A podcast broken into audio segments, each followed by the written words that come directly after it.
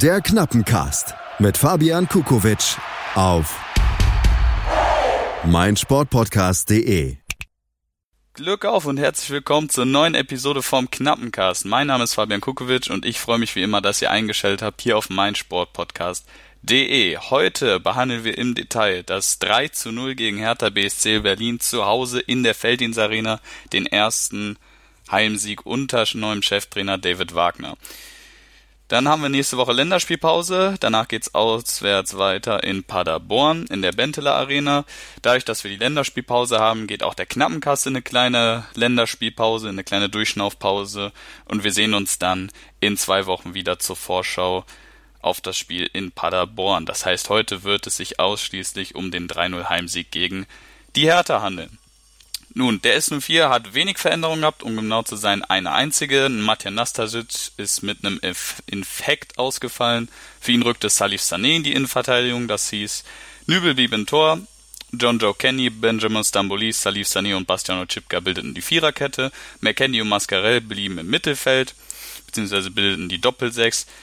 Caligiuri und Rahman auf den Außen, Harid auf der 10 und Guido Burgstaller gab den Stürmer. Hertha BSC hatte ein paar mehr Veränderungen im Vergleich zum Spiel gegen die Wölfe aus Wolfsburg, wo sie 0 zu 3 zu Hause verloren hatten. Marvin Plattenhardt ist reingerückt auf der linken Verteidigerseite. Dafür ist Mittelstädt etwas weiter nach vorne gerückt auf die Linksaußenposition, weshalb Salomon Kalou auf die Bank gerückt ist. Das hieß im Klartext Rüne Jahrstein im Tor, Klünter, Rekik, Stark und Plattenhardt in der Viererkette, Grujic und Darida bilden die Doppelsechs. Duda im offensiven Mittelfeld, Luke Bakio Mittelstädt auf den Außen, Vedat Ibisevic gab den Stürmer. Die erste Hälfte lief zunächst, ja, etwas, ja, etwas kontrolliert ab. Beide Mannschaften haben sich zunächst abgetastet, ohne voll ins Risiko beziehungsweise ins offensive Risiko zu gehen. Raman und Darida hatten dabei in der dritten beziehungsweise in der fünften Minute zwei Distanzschüsse. Ähm, vielmehr ist in, in den ersten Minuten, in den ersten zehn Minuten allerdings nicht mehr rumgekommen. Beide Mannschaften standen stabil und haben sich nicht viel gegeben. Nach diesen zehn Minuten war allerdings Schalke die klar dominante Mannschaft. Schalke hatte die Kontrolle, aber ist nicht wirklich ins letzte Drittel gekommen. Man hat der Hertha nicht viele, nicht viel Ballbesitz gegeben. Allerdings hat es noch an den spielerischen Lösungen gemangelt. Man hat oft versucht mit Diagonalbällen beziehungsweise mit ähm, Querpässen meistens auf die re äh, rechte Seite zu John Joe Kenny Räume zu finden. Die gab es auch, aber dann wusste man nie so wirklich, okay, ähm, gibt's da jetzt genug Räume für uns, beziehungsweise können wir die nutzen? Das hat noch nicht ganz funktioniert. Dann gab es einen Konter von der Hertha, die eigentlich äh, ab dem Zeitpunkt des Spiels größtenteils auf Konter gelauert haben. Duda konnte auf Luke Bacchio durchstecken. Der kam dann frei vor das Tor im Strafraum. Nübel konnte die Beine aber noch rechtzeitig zusammenkriegen, sodass der Ball ihm nicht durch die Beine ins Tor gerutscht ist, wodurch es auch nach der 10 Minuten noch beim 0 zu 0 der beiden Mannschaften geblieben ist. Schalke kam hiernach nicht wirklich vors Tor, Hertha allerdings auch nicht, denn die, wie bereits gesagt, haben eher auf die Konter gelauert. Die haben sie aber ja nicht wirklich beziehungsweise gar nicht ausgespielt gekriegt. Wenn sie mal den Ball erobert haben, ja, dann war meist ein Fehlpass die Folge oder einfach ein Pass ins Leere. Da hat echt nicht viel funktioniert bei der Hertha, aber wie gesagt, Schalke ist auch nicht wirklich vors Tor gekommen, behielt aber definitiv die Spielkontrolle. Bis zur 33. Minute, wo Guido Burgstaller eine Direktabnahme am Strafraum-Eck probiert hat, die ging knapp am Eck vorbei, aber die hat ähm, diese Chance, so, diese Chance hat das Spiel ein bisschen aufgeweckt, die Arena nochmal ein bisschen mitgenommen und äh, Schalke kam dann auch zu mehr Chancen, das auch direkt zum nächsten, die auch direkt zum nächsten Tor führte. Mein Gott. Weston McKenney konnte diagonal legen auf Daniel Caligiuri, der hat am Strafraum-Eck bzw. am Strafraumrand durchgesteckt und hat dabei einen Innenverteidiger der Hertha getroffen, beziehungsweise dieser hat versucht zu klären, Niklas Stark. Das ging aber in die Hose, somit Eigentor und 1 zu 0 für Schalke 04, 38. Minute. Ob man da vom Glück reden kann, weiß ich nicht. Es ist für mich ein bisschen Glück des Tüchtigen. Schalke war das bessere Team und somit war die Führung auch definitiv verdient. Ja, Schalke hätte allerdings mit 2-0 in die Pause gehen müssen, denn Guido Burgstaller konnte Niklas Stark nochmal kurz vor der Pause in der 44. Minute den Ball abluchsen. Der hat darauf gelauert, dass Rüne Jahrstein den Ball in die Hand nimmt, beziehungsweise zu ihm kommt und den Ball in die Hand nimmt. Da hat die Kommunikation nicht gestimmt. Burgstaller luchste ihm das Leder ab und ja, was soll ich sagen, verzieht aus kürzester Distanz, zieht da viel zu hektisch und überhastet ab und haut das Leder übers Tor, fällt auch hin beim Schuss, wobei das keinesfalls als Ausrede gelten darf. Da hätte es also definitiv 2-0 stehen müssen. Man konnte ihm auch auf dem Platz ansehen. Ich war im Stadion direkt hinterm Tor in der Kurve. Er war sichtlich enttäuscht, aber da hilft nichts, da muss man einfach weitermachen. Den Jungen weiter motivieren, dann funktioniert es beim nächsten, nächsten Mal. War auf jeden Fall sehr schade und enorm bitter. Dann ging es in die Pause. In der zweiten Hälfte hat die Hertha versucht, ein bisschen mutiger zu sein, hat von Anfang an nicht dominant, aber auf jeden Fall ein bisschen selbstbewusster aufgespielt. Das wurde ihnen aber relativ schnell zum Verhängnis, denn Amin Harid konnte einen enorm starken Konter einleiten. Mit der Hacke legt er Weltklasse vor auf Weston McKenney, der zieht einen super Sprint an, nimmt Tempo auf, steckt durch auf Burgstaller, dessen Schuss eigentlich vorbeigegangen wäre, aber Rekik konnte dann nochmal abfälschen. Zum zweiten Mal ein Eigentor, 48. Minute 2 zu 0 für den FC Schalke 04. Danach gab es zwar ein Gegentor, allerdings ein Abseitstreffer von Vedat Ibisevic, der zu Recht wieder aberkannt wurde. Das hätte nochmal ein bisschen, bisschen Pep ins Spiel reinbringen können, allerdings, wie gesagt, Abseitstreffer von Vedat Ibisevic.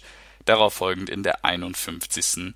Minute. Dann ist das Spiel ein bisschen, ich will nicht sagen tot gegangen, allerdings Schalke stand einfach zu stabil und Hertha kam überhaupt nicht nach vorne. Auch Schalke hat ein bisschen den Gang rausgenommen, hat sich auf die defensive Stabilität konzentriert, was super geklappt hat. Die Rosung kam in der 67. Minute nach Einwechslung zu einem Abschluss aus der Distanz, aber wie gesagt, Schalke stand einfach zu stabil und konnte sich dann noch sein drittes Tor erarbeiten. Harid steckt durch auf Ochipka, der, anstatt in die Mitte im 16er zu legen, spielt raus auf John Joe Kenny, der an der rechten Seite des Strafraums angerannt kommt und ja, förmlich eine Rakete abfeuert ins Eck durch drei oder vier, bin mir gerade nicht sicher, Berliner Verteidiger durch ins linke Eck zum 3 zu 0 in der 85. Minute. Das Tor hat er sich redlich verdient. Eine enorm starke Leistung vom rechten Verteidiger aus England. Danach das Spiel gab nicht mehr viel her. Es gab einen Freischuss von Dilrosun ans Außennetz in der 88. Minute, sprich der Ehrentreffer blieb der Hertha auch verwehrt. Alessandro Schöpf hatte nach seiner Einwechslung, nach seinem Comeback nochmal die Chance auf 4 zu 0 zu stellen, hat sich da stark durchgesetzt auf der linken Seite, zieht nach innen, aber zu mittig, ja, für Jahrstein kein Problem. In der dritten Minute der Nachspielzeit. Das Spiel war zu Ende, Schalke gewinnt 3 zu 0. Was kann man aus dem Spiel jetzt ziehen? Also offensichtlicherweise mehr Positives als Negatives. Man stand defensiv stabil. Die Hertha hatte bis auf eine Konterchance durch Dodi Luke Bacchio relativ wenig Chancen vor dem Schalker Tor und man konnte die auch sehr gut abwehren. Da erinnert mich eine Szene Benji Stamboli gegen Ende gegen Davy Selke, wo er wirklich mit enorm viel Kraft den Ball verteidigt, wo Selke sich auch förmlich aufgeregt hat, dass er das nicht geschafft hat, da nochmal an den Ball zu kommen. Schalke hat mit Leidenschaft und mit Kampf verteidigt und stand somit defensiv enorm stabil, was auch der Grundstein war, um das Spiel zu gewinnen, da wie gesagt die Hertha auch auf Konter grundsätzlich bzw. hauptsächlich gespielt hat. Die rechte Seite hat mir enorm gut gefallen. Das heißt nicht ähm, automatisch, dass die linke Seite mir schlecht gefallen hat, auch wenn ich finde, dass man Benito Rahman ein bisschen mehr in Aktion hätte setzen müssen, aber dazu gleich noch mehr. Auf jeden Fall hat John Joe Kenny ein enorm starkes Spiel gemacht, das Beste bisher im Dress von Schalke 04. Der ist die rechte Seite rauf und runter gerannt. Man hat immer versucht, auf ihn zu spielen, weil er immer freie Räume gefunden hat, plötzlich ganz vorne war, die Flanke setzen konnte und hat sich dann auch noch mit dem zwischenzeitlichen, beziehungsweise ja, mit dem Endstand von 3 zu 0 selbst belohnt, was mich für ihn enorm gefreut hat.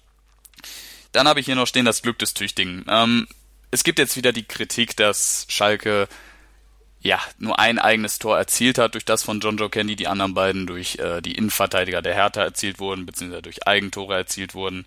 Das ist richtig auf der einen Seite, allerdings gehört das Glück des Tüchtigen, wie man so sagt, auch dazu. Jeder ist seines eigenen Glückes, äh, Glückes Schmied, so ist es richtig. Und Schalke hat einfach enorm viel Druck gemacht und hat sich auch diese zwei Tore dadurch verdient. Deswegen ist das für mich ähm, ja wirklich kein Kritikpunkt, den man da jetzt geben kann. Als letzten positiven Punkt habe ich mir noch die Konter bzw. Den, den Spielzug zum Konter ähm, aufgeschrieben, zum zwischenzeitlichen 2 zu 0. Das war einfach ein enorm starker Konter, wie Harita mit der Hacke auf McKenny ablegt. Das war auf jeden Fall einstudiert, das war super ausgespielt und so will das ja wahrscheinlich jeder Schalke-Fan in Zukunft ein bisschen häufiger sehen. Das hat richtig Spaß gemacht, vor allem bei dem Tor zuzugucken.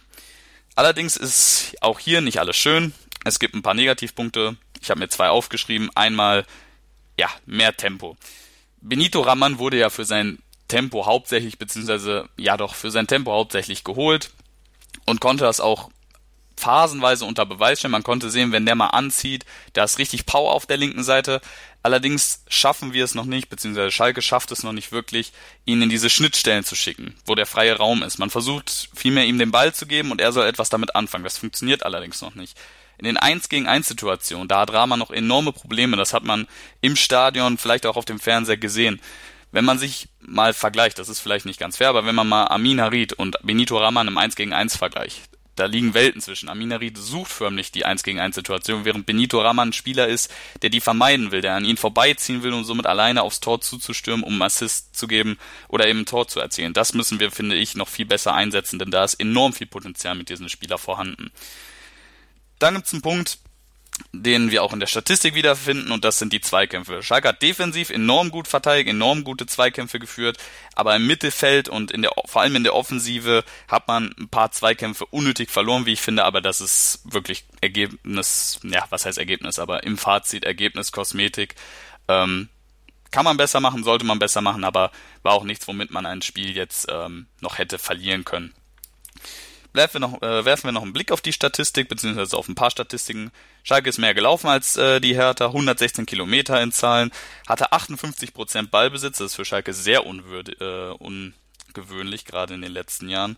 Und wie gesagt, Hertha hat 55% der Zweikämpfe für sich entscheiden können. Da gab es auf Schalke, beziehungsweise auf Seiten der Schalker noch Potenzial zur Verbesserung. Kommen wir zum endgültigen Fazit. Ähm, Schalke hat sich im dritten Spiel bewiesen. Man hat im ersten Spiel ein 0 zu 0 gegen Borussia Mönchengladbach hingelegt, was für mich ein Konkurrent ist, der mindestens ebenwürdig, wenn nicht sogar eigentlich besser ist als wir, besser aufgestellt, bessere, besseres Grundgerüst hat als wir. Dann ein 0 zu 3 gegen den FC Bayern München, was eine verdiente Niederlage war, aber definitiv ein bisschen zu hoch ausgefallen ist und auch enorm unglücklich gelaufen ist, meiner Meinung nach. Ähm, und somit konnte man jetzt im dritten Spiel zu Hause gegen den Gegner der auf jeden Fall ebenbürtig ist, aber wo ich sagen muss, als Schalke 04 muss man Hertha BSC eigentlich schlagen im Normalfall und das man, hat man heute getan. Man hat bewiesen, Schalke kann wieder mithalten, kann zeigen, was sie fußballerisch drauf haben und das hat man auch in den Spielzügen erkannt. Ich äh, heb jetzt einfach nochmal diesen Konter zum 2 zu 0 hervor. Es ist lange her, dass man in der heimischen Feldinserie beziehungsweise überhaupt ähm, in dem Spiel vom FC Schalke 04 diese klaren Spielzüge erkennen konnte und wie leicht es vorkam, wenn Harid mit der Hacke auf McKenny ablegt und der schon den Weg gegangen ist. Ähm, das habe ich lange nicht mehr gesehen, haben viele andere auch nicht äh, lang nicht mehr gesehen, sehen das bestimmt ähnlich wie ich und ähm, freut mich persönlich und wird jeden Schalker freuen, dass man wieder erkennt, dass da was eintrainiert ist und dass das vor allem auch funktioniert. Man darf aber nicht außer Acht lassen, dass das Ergebnis nicht täuscht. Man hat verdient 3 zu 0 gewonnen, aber Hertha war auch einfach enorm schwach an diesem Tag, an diesem Nachmittag. Ähm, viel zu passiv. Ähm, das System beziehungsweise die Taktik, die Spielidee ist ja nahezu überhaupt nicht aufgegangen kam kaum vors Tor, was natürlich auch daran liegt, dass Schalke es extrem gut gemacht hat, auch gegen den Ball, darf man nicht vergessen, aber insgesamt die Hertha auch einen enorm schwachen Nachmittag gehabt. Nichtsdestotrotz zieht man aus so einem 3 zu 0 definitiv positive Energie. Ich war, wie gesagt, selbst im Stadion und man hat schon gemerkt, dieser Heimsieg oder diese Heimsieg-Atmosphäre hat den Fans enorm gefehlt und es hat David Wagner, das hat man ihm im, im Gesicht angesehen, enorm gefreut, dass er den Fans dieses Geschenk machen konnte. Und da ist eine enorm positive Energie zwischen Fans und Mannschaft und jetzt muss es das Ziel sein, diese Energie über die nächsten Spiele hinaus weiterzutragen, denn da warten jetzt Paderborn und Mainz, beides Mannschaften, die man in der Liga eigentlich schlagen muss, wenn man äh, oben mitspielen will, beziehungsweise um die internationalen Plätze mitspielen will. Und da wird es spannend zu sehen sein, ob Schalke, beziehungsweise ob David Wagner mit seiner Mannschaft das schaffen kann. Nun gut, wir sind am Ende der heutigen Episode, etwas kürzer als sonst. Wie gesagt, in zwei Wochen kommt dann die Vorschau gegen den SC Paderborn. Ich freue mich drauf, freue mich auf, na, eigentlich freue ich mich nicht auf die Pause, um ehrlich zu sein. Aber ich hoffe, wir können die Länderspielpause nutzen, haben ein paar schöne äh, Spiele der Nationalmannschaft. Und ja, wir hören uns zur nächsten Knappencast-Folge. Glück auf, bis bald, ciao. Die komplette Welt des Sports. Wann und wo du willst. Der Knappencast mit Fabian Kukowitsch. Der Podcast zu den Königsblauen. Jede Woche neu auf meinsportpodcast.de.